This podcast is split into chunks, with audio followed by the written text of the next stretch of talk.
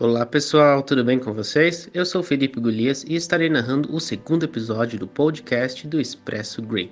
Hoje vamos dar algumas dicas para escritores realizarem a estrutura de um romance, com base nas minhas experiências e nas da Aline Munhoz, a escritora de Feita de Caos e Estrelas.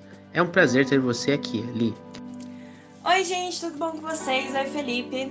Eu sou a Ali Munhoz, escritora de Feita de Caos e Estrelas, que foi publicada pelo Rochinon em 2019. É, o meu romance, que foi o primeiro romance propriamente dito que eu escrevi, é, ele fala a história da Luísa e do Fábio. Ele é narrado pelos dois personagens. E a Luísa tem alguns problemas com vazamento de privacidade é, na escola aconteceram algumas coisas que saíram do controle dela e ela tem que lidar com isso na escola. E por outro lado, o Fábio é uma pessoa, é um adolescente que é completamente apaixonado por ela e ele não sabe como expressar esse esse amor, essas, esse, essa paixão dele por ela. E a história vai seguindo com a narrativa conjunta dos dois. É, esse foi o meu primeiro romance. Eu tinha escrito coisas curtas antes, eu tinha escrito vários contos, o Vou Demorar, que é a parte do Fábio, o meu primeiro livro. Então foi um livro que eu tive que dar mais tempo, mais atenção para o projeto, tanto quanto organizar as coisas, tanto quanto como eu vou escrever tal coisa, como, que eu vou encaixar tal coisa, etc. E você, Felipe? Qual foi o tempo que você levou para finalizar O Fim do Mundo e Uma Canção de Ano Novo? Eu tenho que dizer que eu já passei da metade do Feita de Caos e Estrelas e eu tenho que dizer que vocês não vão se arrepender, é uma história muito boa. Em relação à sua pergunta ali, é uma coisa bem interessante porque é uma diferença muito grande entre os dois no fim do mundo é bem menor se comparado a uma canção de ano novo. Então eu levei acho que um mês para escrever no fim do mundo. Já uma canção de ano novo, eu acho que eu demorei uns seis meses, porque uma canção de ano novo era para ser um conto. Eu tinha escrito um conto sobre um garoto que acaba fugindo de casa na véspera do Natal e deu muito certo no Wattpad. Então pensei, ah, por que não fazer agora algo de Ano Novo. Só que a história acabou crescendo de um jeito que eu abandonei. Aí depois eu acabei voltando, fiz umas mudanças, aí eu comecei a gostar tanto do que eu estava fazendo que eu não consegui parar. E ficou bem maior do que eu esperava o livro, mas eu gostei bastante dele. Então eu estou muito orgulhoso do meu segundo filho. Para quem não conhece a história, é sobre um garoto que a vida dele nunca mais foi a mesma desde que a irmã gêmea dele morreu. E quase 10 anos depois ele tem que voltar para a cidade que ele perdeu ela, só que ele acaba encontrando algumas pistas que ela deixou para trás. Isso faz com que ele acabe embarcando numa jornada bem na época do Ano Novo. E é uma cidade muito festiva que eu acabei criando. Então é bastante fogos de artifício, dança, festa e bastante fantasmas do passado. Não, li não literalmente, mas tem muita coisa que ele acaba desvendando lá. E é uma história que eu, tirei muita inspiração no, dos livros do John Green. Cidades de Papel foi, uma, foi um livro que me inspirou bastante, Quem é Você Alaska também. Comparada no Fim do Mundo, é uma história muito, muito com o pé no chão. É muito engraçada a diferença de, da demora de, da escrita de um livro para o outro ou do processo criativo de um livro para o outro, né? Porque nunca é a mesma coisa. Sempre você vai pegar influências de uma coisa ali ou de ou de uma coisa bem mais pé no chão, como você disse. Eu sei que o, o Fim do Mundo você pega bastante influência do Percy Jackson e no seu segundo livro você pega uma, um autor totalmente diferente, que é o John Green. Então, quando a gente escreve, a gente sempre tenta fugir da caixinha nesse sentido.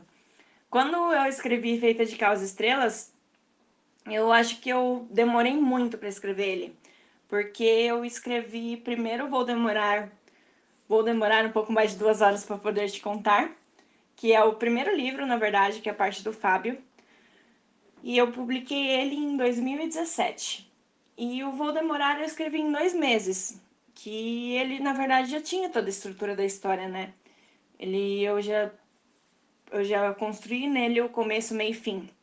Só que quando eu comecei a escrever o Feita de Caos, eu senti que a história precisava de um desenvolvimento maior.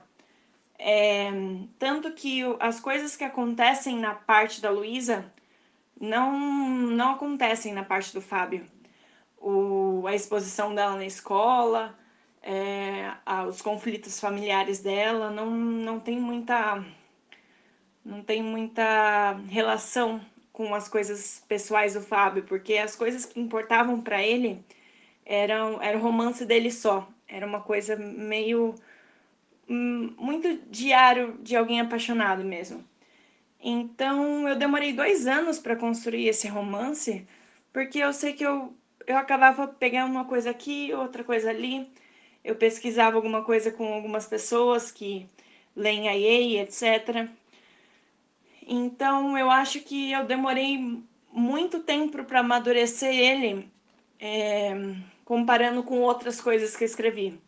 Porque ele é um romance muito mais pessoal do que eu imaginaria que ele tivesse ficado, porque como ele é uma continuação do meu primeiro livro, eu queria que ele ficasse com o tônus perfeito.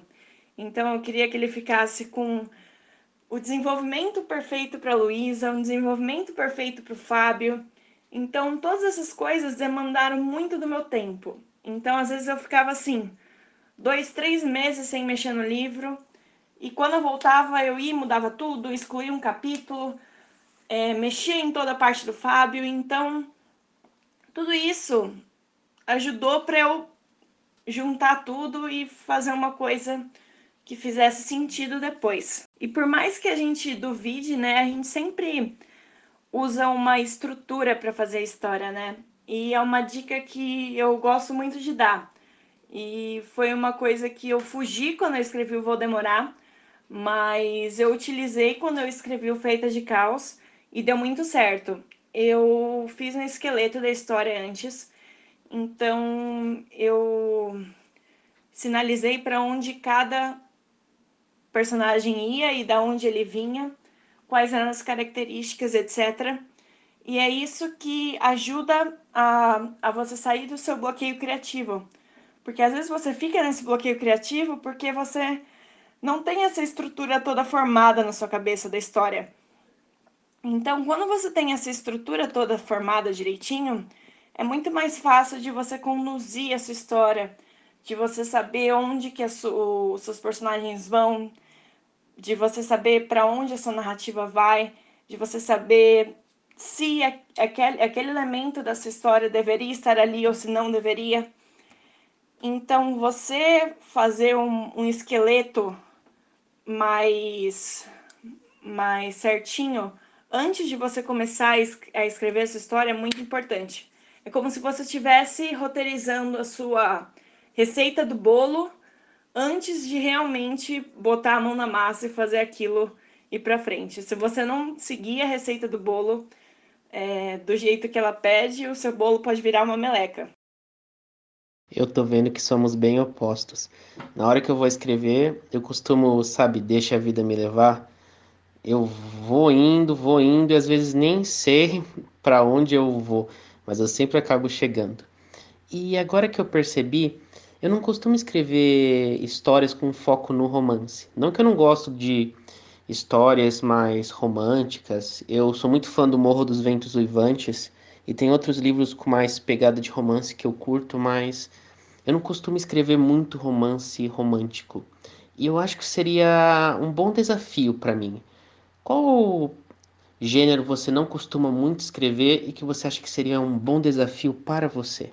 Olha, um gênero que eu nunca tive interesse em escrever, eu gosto muito de ler, mas eu não sei se eu teria a capacidade de escrever um dia, é ficção científica.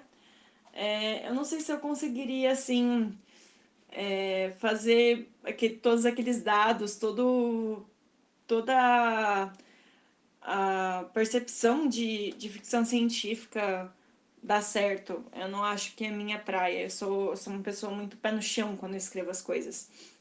E eu acho que é um problema meu. Assim, é uma característica minha, na verdade, quando escrevo. Eu sou muito pé no chão quando escrevo. Então, por isso que romance é mais minha praia. Com isso, eu também tô fazendo um projeto que também é um desafio. Tô escrevendo uma fantasia, que é uma fantasia LGBT é, tem personagem, na verdade é uma fantasia LGBTQ. E eu tô tendo bastante dificuldade porque é uma coisa que eu nunca tinha escrito antes, uma, alguma coisa assim. Eu sempre fui mais o romance pé no chão. Então, é interessante ver para mim é, como que eu posso utilizar as, as, a estrutura que eu já utilizava mas em outros, em outros gêneros de, de literatura. É, quando você segue esse, esses aspectos do, da história, né, esses aspectos na narrativa, você pode escrever em qualquer gênero. Você pode escrever romance, você pode escrever terror, você pode escrever ficção científica. É, só que quando você está acostumado a escrever um, é muito difícil de você se desvincular dele, né? Mas é isso, eu tô escrevendo uma fantasia LGBTQ.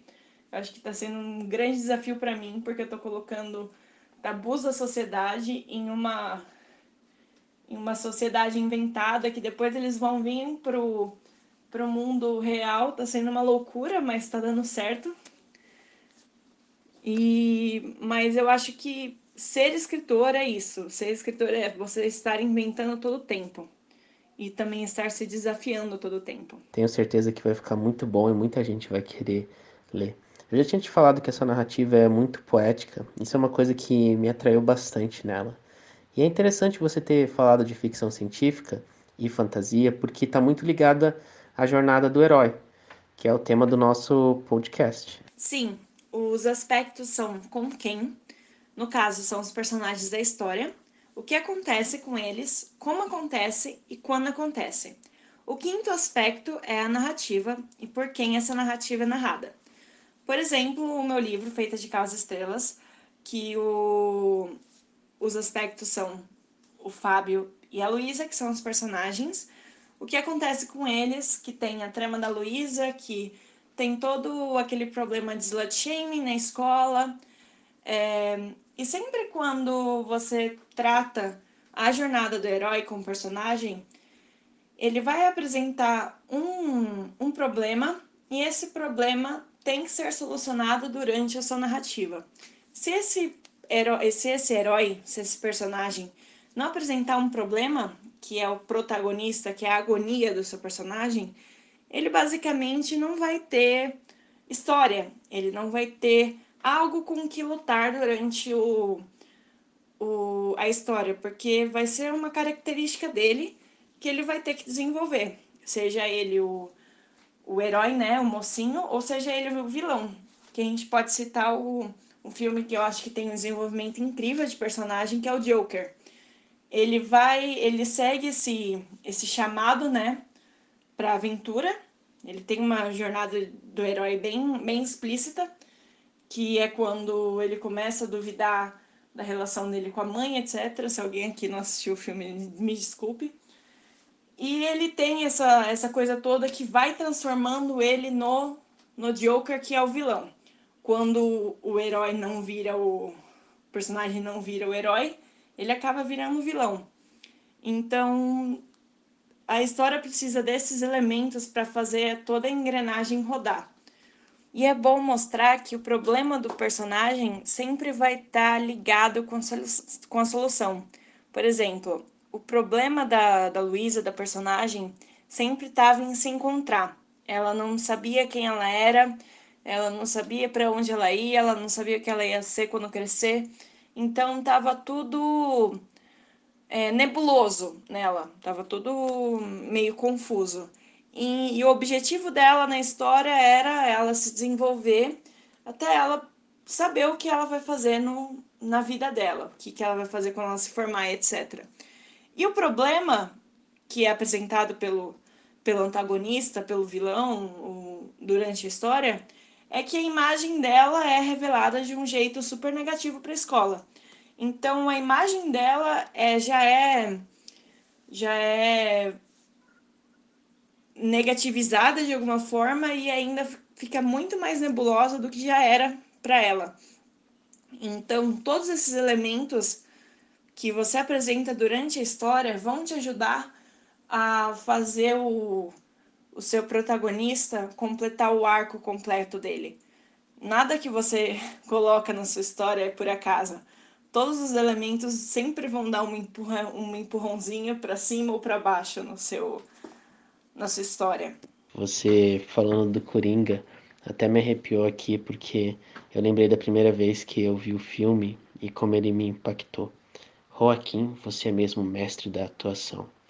Mas, pensando aqui, eu acho que até fica mais fácil de elaborar o romance ou conto quando a gente tem esses itens definidos antes de começar. O que pode ajudar é manter um Word aberto ao lado do documento do livro, apenas para esse tipo de anotações. Eu acho que isso pode ajudar bastante. Sim, é muito mais fácil escrever quando você já tem esse esqueleto pronto e com todos os seus elementos certos e você só dá massa para sua história, para sua narrativa. E a própria jornada do herói já tem esses elementos, já tem essa essa estrutura que você pode seguir.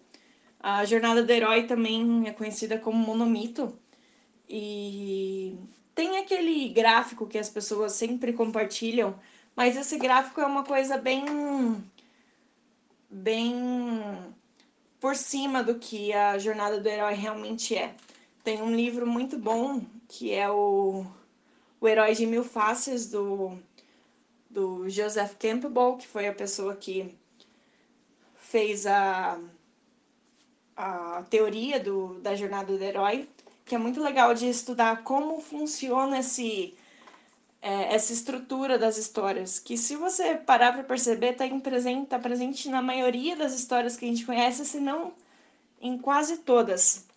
E se não está presente na sua estrutura certa, está presente de uma maneira um pouco mais é, desvinculada, um pouco mais tentando desconstruir, mas sempre está lá. Os elementos sempre vão estar tá, é, presentes de uma maneira ou outra. Acho que se a gente focar bem no primeiro passo da jornada do herói, que é o chamado para a aventura, que é o início da história, onde o personagem percebe que a vida dele vai mudar por causa de um determinado acontecimento, podemos citar perfeitamente Star Wars.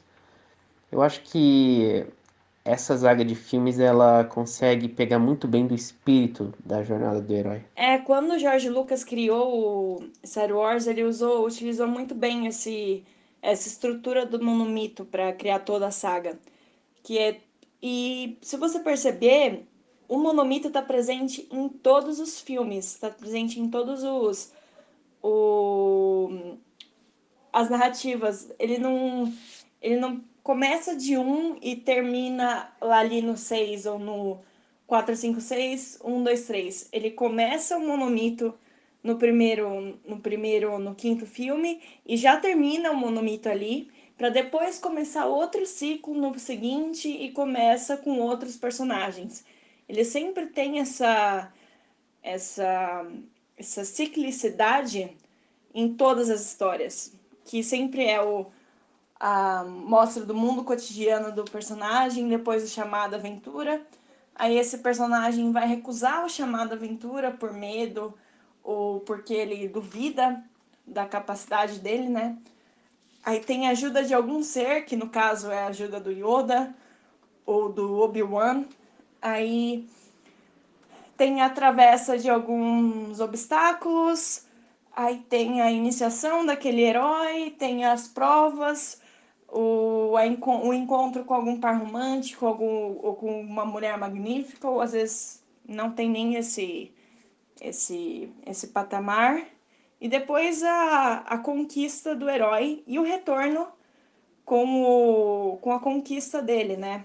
Se é derrotar o vilão, se é ele pegar algum elemento de algum mundo mágico e trazer para o mundo dele, sempre tem isso também esse o monomito está muito presente principalmente nas histórias de fantasia, né? Que tem esse quê de herói, que tem esse quê de, de coisa mais fantasiosa mesmo. O Harry Potter, que é um, que é um grande exemplo, tem sempre esse, esse, essa estrutura de que ele sai do mundo normal dele, cotidiano. A negação dele é chamada, é a negação que os tios dele têm, que é esse laço de sangue que ele tem com os tios que negam a, o sangue bruxo que ele tem. Então ele vai lá para Hogwarts ele descobre que ele tem essa essa é, ele é um menino especial que quase derrotou Voldemort e tem toda essa esse desenvolvimento até ele chegar e derrotar o chefão que é o, o próprio bruxo das trevas que é o Voldemort. Outro exemplo é o Percy Jackson, que ele descobre que é filho de um semideus, que não é só um que ele não, não é filho de semideus, que ele é um semideus, filho de um deus, não é só um, um deus comum, que é um, um dos três grandes deuses, e tem todo esse chamado de aventura e toda essa aventura. E eu podia ficar aqui todo o tempo martelando nessa tecla, porque todos esses autores utilizaram algo em comum que foi a jornada do herói, que é esse monomito. E também tem o conflito, que eu acho que é uma das partes favoritas de muita gente, que vem depois da aventura e é o grande clímax. A história é muitas vezes construída para o leitor sentir ansiedade para chegar a esse momento. Por isso é importante ter a obra planejada, como a gente estava falando, ou pelo menos alguns rascunhos antes de começar a escrever.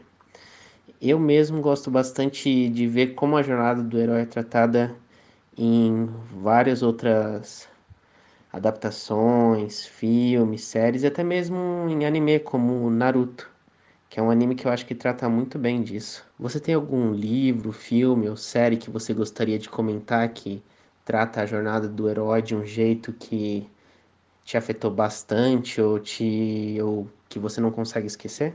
Nossa, nem vem com Naruto porque eu tenho um problema com Naruto. Eu nem posso ouvir falar que eu já me arrepio. Eu tenho eu sou muito narutofóbica. Mas é, eu acho que a jornada do herói já, já é tão inconsciente na gente que a gente às vezes nem percebe que, que ela tá presente, né? Muito louco isso. Mas foi. Tem uma coisa que, que eu acho que a jornada do herói ficou perfeita. Que, que foi uma, algo que eu assisti recentemente, que foi o Joker, que eu já citei aqui que o desenvolvimento do, do personagem ficou assim um, um cristal. É, eu não consigo pensar em nada, em nada mais que eu, que eu tenha assistido recentemente. Mas um, já que você citou anime, tem um outro anime que, que aborda muito a jornada do herói também, que é o Boku no Hero, que é o. É, my, é, eu não lembro o nome dele em inglês, mas eu. Deixa eu pesquisar aqui, Boku no Hero, My Hero Academy, alguma coisa assim. Que são os personagens. Boku no Hero Academia. Que são os personagens que têm algum poder e eles vão. Eles se juntam em uma escola de heróis para. para. para desenvolver esses poderes, né? E o personagem principal, ele é um menino que sempre sonhou em ter poderes, que a jornada do herói é encaixada perfeitamente nele. E ele nunca teve poderes, ele é o que chamam ele de, de alguém que nasceu sem poderes, sem, sem nenhuma. Eu até esqueci como é chamado no, no anime. Mas ele nasceu sem nenhum poder. E durante assim a jornada dele, ele conhece um, um super-herói que é o All Might, que tem que passar os poderes dele para alguém. E ele acaba escolhendo Midoriya, que é esse que é esse menino. E ele tem que se desenvolver porque ele não se acha é, capaz de, de receber esses poderes dele. Então, todo monomito gira em torno de ser super-herói e ser capaz de, de ter poderes e de ser um, e de ser um herói e de o que é ser um herói.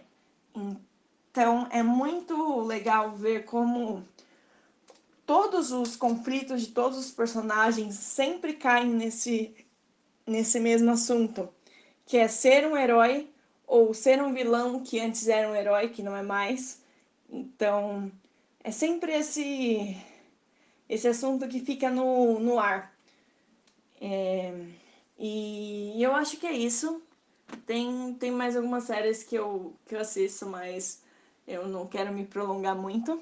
Só que é muito interessante quando a gente começa a escrever, quando a gente começa a estudar a jornada do herói, a gente começa a ver esses elementos em tudo. As histórias começam até a ficar um pouco, um pouco chatas, um pouco repetitivas, porque a gente percebe os elementos que os outros atores, os outros criadores usaram nas histórias dele. Então, é, é uma dica, é um exercício que eu falo para todo mundo fazer. Olha, tá vendo tal, tal, tal, tal coisa? Tenta aplicar ela em qualquer história. Você vai ver que isso vai dar certo. Porque é impossível você ter uma história sem pelo menos três ou quatro de cinco elementos da jornada do herói. Ou três de sete, se é uma história mais extensa. Ah, não fala assim de Naruto. Eu tava revendo recentemente a luta do Naruto contra o Pen. Ai, como eu adoro essa luta. Naruto contra Pen e Gohan contra Cell estão na, no top 5 das minhas lutas favoritas. Mas eu acho que a gente conseguiu rever muito bem os passos da jornada do herói aqui. E por hoje é só, pessoal. Esperamos que tenham gostado do segundo episódio do podcast. Quem tiver mais perguntas sobre o assunto pode deixar nos comentários que nós vamos responder junto à editora. Vocês podem adquirir Feita de Caos e Estrelas e uma canção de Ano Novo na, livra na livraria Roxinol. E eu quero agradecer muito a presença da Ali. Foi um prazer enorme ter você aqui. É isso, gente. Muito obrigada, Felipe, pelo podcast. Muito obrigada a vocês que ouviram até aqui. Se vocês quiserem adquirir nossos livros, como o Felipe já disse, podem comprar no site da Roxinol. E se vocês também tiverem algumas dúvidas, podem mandar nas redes sociais da editora ou nas nossas próprias redes. Tchau, tchau e até a próxima!